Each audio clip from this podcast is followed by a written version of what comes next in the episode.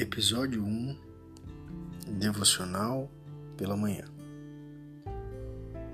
A passagem que nós vamos meditar está no livro de Mateus, capítulo 13, a partir do versículo 55, que diz assim: Não é este o filho do carpinteiro? E não se chama sua mãe Maria e seus irmãos Tiago, José, Simão e Judas? Não estão entre nós todas as suas irmãs? De onde, pois, lhe veio tudo isto? E escandalizavam-se nele. Jesus, porém, lhes disse: Não há profeta sem honra a não ser na sua terra e na sua casa. E não fez ali muitos milagres por causa da incredulidade deles maior inimigo de Jesus não é o diabo, mas sim a nossa incredulidade. A única coisa capaz de impedir que Jesus realize o milagre é a nossa falta de fé. O diabo não pode impedi-lo, pois ele já é um derrotado. Tampouco o inferno e seus demônios. Mas quando nasce em nosso coração um sentimento de descrédito quando duvidamos que Ele pode fazer todas as coisas e impedimos, criamos uma barreira capaz de deter o poder de Jesus. No nosso coração nasce todos os dias sentimentos e pensamentos enganosos e é a estratégia do diabo para esses últimos dias colocar em descrédito a palavra de Deus e a sua existência. E isto é semear a incredulidade no coração das pessoas. Nós vemos isto na ciência, com a teoria da evolução, em que prega que o homem ele não foi criado por Deus, mas ele evoluiu a partir de um macaco? Ou o que podemos dizer sobre a teoria do Big Bang, a grande, a grande explosão, que diz que o homem e o universo foi formado através de uma grande explosão? Ou seja, todas estas coisas tentam desacreditar o poder de Deus. No entanto, nós não podemos perder a fé. Não podemos deixar de acreditar que Ele pode fazer todas as coisas. Hoje, no mesmo tempo em que oramos, já estamos muitas vezes aceitando a derrota, mas a Bíblia nos ensina a fazer diferente. Temos que pedir, crendo que Ele é poderoso para fazer o milagre. Neste dia eu não sei qual o milagre que você precisa. Eu não sei qual é a complexidade da solução que você precisa. Mas de uma coisa eu sei. Nós servimos a um Deus poderoso. E nós podemos descansar o nosso coração em Deus, acreditando que Ele é fiel. Não façamos como tais pessoas mencionadas por Mateus, que diz acreditaram a pessoa de Jesus Cristo e impediram que ele realizasse grandes milagres. Acredite, tenha fé e mantenha o seu coração na disposição, acreditando que Deus é poderoso para fazer o impossível na sua vida. Todas as coisas são possíveis ao nosso Deus. Um grande abraço, fiquem com Deus.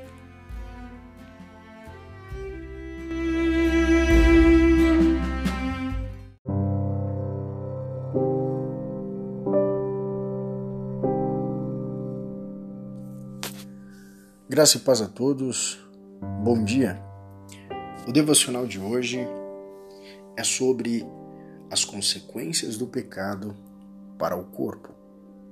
Eu quero usar o texto que está no livro de Josué, capítulo 7, a partir do verso 10, como base para esta nossa reflexão.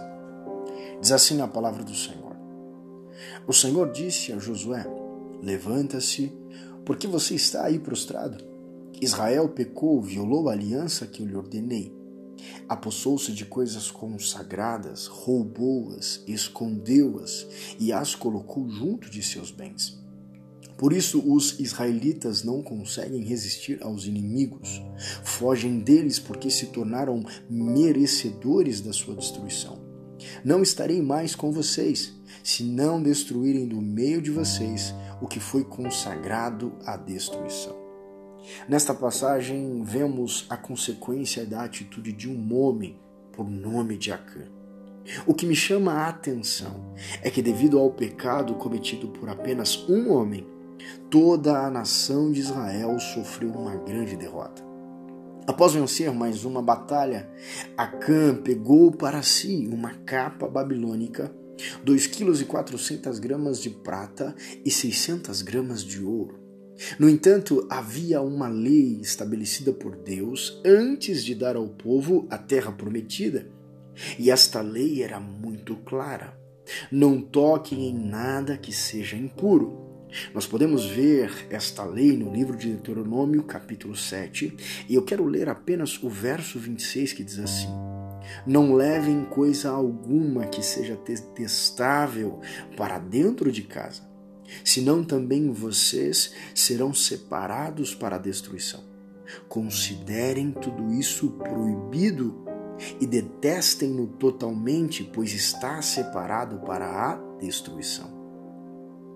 O pecado ele é uma quebra de princípios que geram consequências individuais, mas também coletivas. Individuais porque gera consequências contra você mesmo, mas também coletivas porque geram consequências contra o corpo de Cristo, contra a igreja. Talvez você se pergunte como algo que eu faço sozinho pode afetar outras pessoas? Quando olhamos para o Éden, vemos o pecado entrando no mundo através de Adão. Mas quando olhamos para o Calvário, vemos Jesus Cristo triunfando sobre a morte e aniquilando todo o pecado. Ou seja, o que apenas um fez gerou um impacto em toda uma civilização, antes de Cristo e depois de Cristo. Quando Deus fala com Josué, ele diz que Israel pecou e não apenas Acã. Também podemos ver este princípio olhando para as cartas direcionadas às sete igrejas da Ásia. E eu quero ler Apocalipse capítulo 3 a partir do verso 1 que diz assim: Ao anjo da igreja em Sardes, escreva estas são as palavras daquele que tem os sete espíritos de Deus e as sete estrelas. Conheço as suas obras. Você tem fama de estar vivo, mas está morto. Esteja atento, fortaleça o que resta e que estava para morrer pois não achei suas obras perfeitas aos olhos do meu Deus. Lembre-se, portanto, do que você recebeu e ouviu. Obedeça e arrependa-se. Mas se você não estiver atento, virei como um ladrão, e você não saberá a que hora virei contra você. Os pecados relatados nesta passagem traziam consequências para toda a igreja e não somente para alguns indivíduos. Sem dúvida, nestas igrejas existiam pessoas corretas, alguns que talvez não concordassem e não praticassem tais pecados. Mas a palavra de correção foi direcionada para o corpo, para a igreja. A nós que pertencemos ao corpo, à igreja, pertencemos a alguns ministérios e estamos sempre sobre o altar cabia uma reflexão de que os nossos pecados e falhas não nos afetam apenas como indivíduos, mas também nos afetam no coletivo, no ministério, na igreja, no corpo de Cristo. Não somos perfeitos, A começar por mim. Temos muitas falhas, pecados, por vezes estamos tocando, vendo, sentindo em coisas que não agradam a Deus. Por isto, precisamos hoje da ajuda do Espírito Santo de Deus para abrir os nossos olhos, para nos dar um coração quebrantado, um caráter aperfeiçoado. Precisamos hoje do sangue de Jesus para lavar as nossas vestes e nos purificar de todo o pecado. Precisamos de uma consciência de que aquilo que nós fazemos geram impactos sobre nós, mas também sobre o corpo, sobre a igreja. Medite nisso e que esta palavra possa falar ao seu coração. Fiquem com Deus e que Deus vos abençoe.